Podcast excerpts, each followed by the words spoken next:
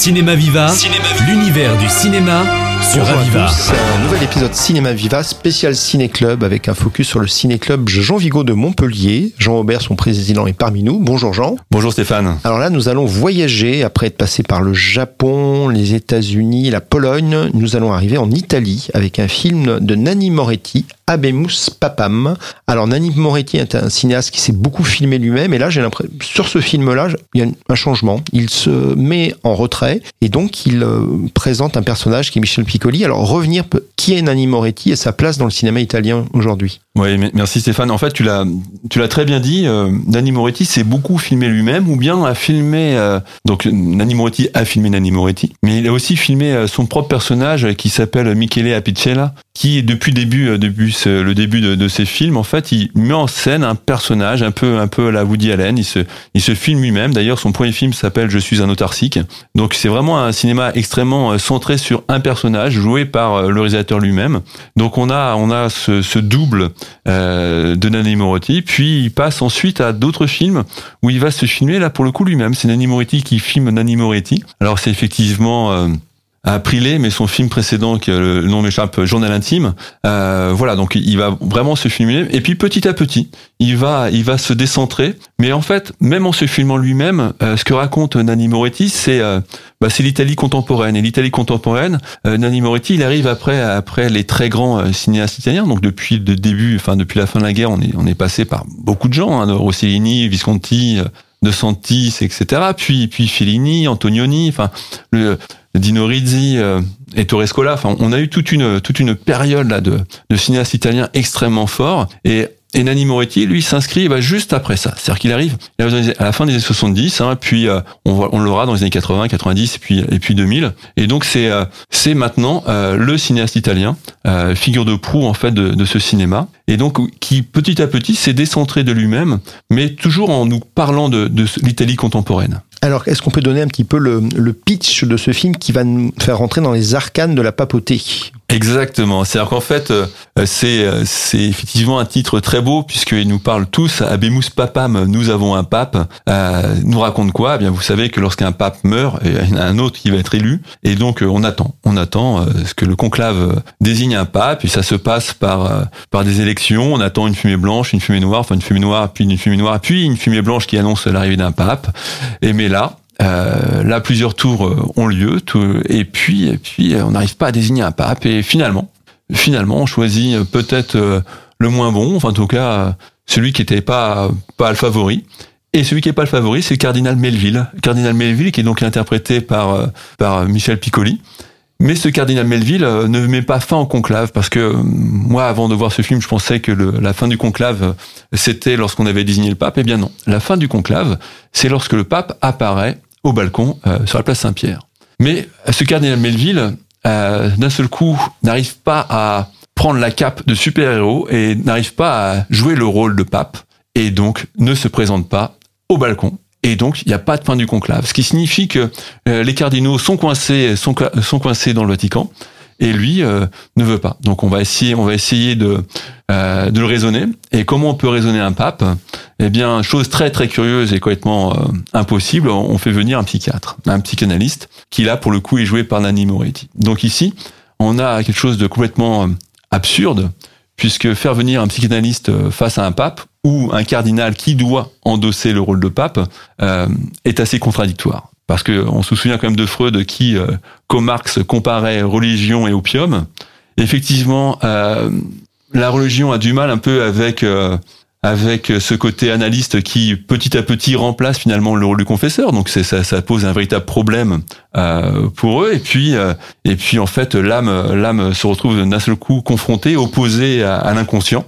Donc effectivement, euh, se dire qu'on fait venir un psychanalyste pour raisonner un pape euh, pose un véritable problème. C'est là peut-être un pied de nez du réalisateur qui serait peut-être un peu anticlérical, non Ou- Ouais, oui, complètement, complètement Ah. anticlérical. C'est-à-dire que comme euh, comme nombre d'Italiens, il est dans la religion euh, catholique, mais euh, justement, euh, jusqu'à présent, il s'est beaucoup beaucoup attaqué à la télévision et à Berlusconi en particulier. Mais là, il prend il prend un, un autre travers de la société italienne et donc il va prendre euh, effectivement ce, ce prétexte du pape.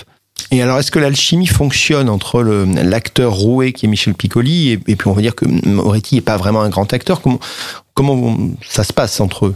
Alors non, enfin. Moretti est pas un grand acteur, je sais pas. En tout cas, Moretti euh, crée une situation assez assez extraordinaire. Alors peut-être euh, peut-être euh, as-tu raison puisqu'en fait Piccoli va s'échapper. Donc il va le pape, le pape Melville, enfin le cardinal Melville va, va, va quitter le Vatican, il va s'enfuir pour pour aller en ville. Et donc il va il va être incognito dans la ville. Et donc on a on a ce cardinal là qui qui va se chercher et qui va en fait retrouver retrouver ses souvenirs de jeunesse et sa jeunesse en fait est liée au théâtre puisqu'il trouve, il rencontre une troupe de théâtre qui doit jouer la mouette de Tchekhov. Et donc, en fait, le premier amour, peut-être la, peut-être la première vocation de, de ce cardinal, hein, de ce, religieux, n'était pas la religion, mais était le théâtre. Et donc, euh, euh, Moretti joue avec ça, et puis il joue aussi avec l'enfermement, euh, eh bien encore une fois, du conclave dans, dans le Vatican. Et donc, bah, comment comment on occupe comment on occupe euh, des cardinaux, comment on occupe des religieux dans le Vatican? Eh bien, pourquoi pas organiser des tournois de, de jeux de cartes Pourquoi pas organiser euh, un tournoi de volley Et on va mettre un peu un peu de musique là-dessus, puisque euh, dans les films de Nanni Moretti, on a beaucoup beaucoup de musique. Alors, on peut avoir de la musique classique, on peut avoir de la musique contemporaine, on peut avoir de la musique américaine. Je pense à Leonard Cohen dans dans Journal intime. Donc, on a euh, on a beaucoup beaucoup de musique et on va voir des choses voir des cardinaux euh, presque qui dansent, puisque en fait, ce film, euh, s'il est euh, aussi charmant et aussi aussi emballant, c'est que c'est très très beau. C'est-à-dire que c'est quand même très très beau. C'est-à-dire que tous ces hommes habillés de rouge euh, ou de blanc euh, qui se promènent tous ensemble, cette côté uniformité, etc. et ce côté euh, presque grotesque, puisque ça devient grotesque, c'est vraiment vraiment tout à fait tout à fait éblouissant. Et on pense à peut-être les photos les photos des années 60 où il y avait un photographe qui avait fait des, des photos sur sur des prêtres qui s'appelait la, la série s'appelait Pretini, donc les prêtres de Mario Giacomelli. Donc on a on a des, des, choses comme ça, à la fois très belles, mais là c'est en couleur. C'est-à-dire que euh, lorsque le pape, euh, lorsqu'il cherche le pape euh, et qu'on a des cardinaux qui se promènent dans des jardins qui sont très verts, donc des cardinaux très rouges dans des jardins très verts, et puis et puis lui qui apparaît. Voilà, on, on a un côté là aussi graphique assez assez extraordinaire. Ouais. Alors la présentation du film dans le petit livret héroïque, la thématique de l'année, est écrite par Paul Yabastre. Et euh, la question qu'on peut se poser, c'est finalement, on est plutôt dans l'histoire du, héros. Euh, le héros, c'est celui qui accepte l'appel. Et là, on a un personnage qui refuse l'appel de l'aventure. Donc, euh, comment s'est fait le choix pour ce film? C'est plutôt un personnage d'anti-héros qu'on a là, non? Tout à fait. En fait, nous, quand on pose la question de héroïque, et héroïque, c'est accepter une situation, c'est aller au-delà de la situation.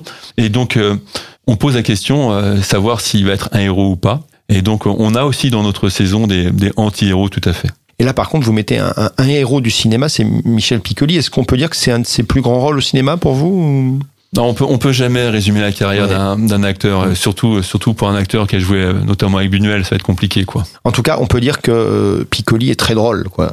Ah oui, c'est hein très drôle, mais c'est euh, c'est une comédie, c'est-à-dire que Abemus Papam, ça semble plomber un peu parce que bon, déjà c'est c'est un titre latin, on se dit tiens c'est l'histoire de pape, etc. Non non non, c'est très très drôle puisque encore une fois, c'est euh, Nanni Moretti, c'est la conscience conscience contemporaine de l'Italie. Et donc euh, euh c'est euh, avoir ce regard ce regard décalé. Euh, encore une fois, est bien souvent il est auto-centré, mais c'est surtout un regard décalé sur l'Italie. Et donc euh, Malheureusement pour lui, euh, puisqu'il s'est beaucoup attaqué à Berlusconi, en fait, ça a eu peu d'effet, si ce n'est de comprendre, de prendre du recul. Et prendre le recul grâce à Nenni Moretti, c'est vraiment, vraiment, vraiment charmant. Ouais, on peut estimer que le film n'a peut-être pas été suffisamment diffusé en Italie à la télé, mais heureusement, il est diffusé en salle à Montpellier, dans la salle euh, Rabelais. Donc, on invite les spectateurs, les auditeurs à revenir découvrir Nanni Moretti et Piccoli dans ce magnifique euh, film Alors, Abemus Papam. Tu dis, tu dis pas très diffusé. En fait, il a une, il a eu un, un, un, je dirais un retour de flamme sur Abemus Papam, puisque euh, on se souvient de Benoît XVI, hein, me semble-t-il, qui à un moment donné a démissionné. Ah, exact. Et donc lorsqu'il a, lorsqu'il a démissionné, d'un seul coup, on s'est retrouvé pour la première fois avec euh, deux papes ou un pape qui ne veut plus, donc un pape qui refuse le rôle.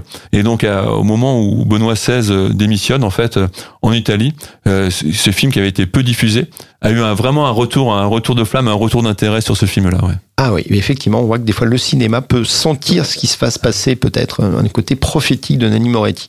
Voilà, à redécouvrir en salle dans le cadre du cycle héroïque du Ciné-Club Jean Vigo à Montpellier. Merci Jean, à bientôt. Merci Stéphane.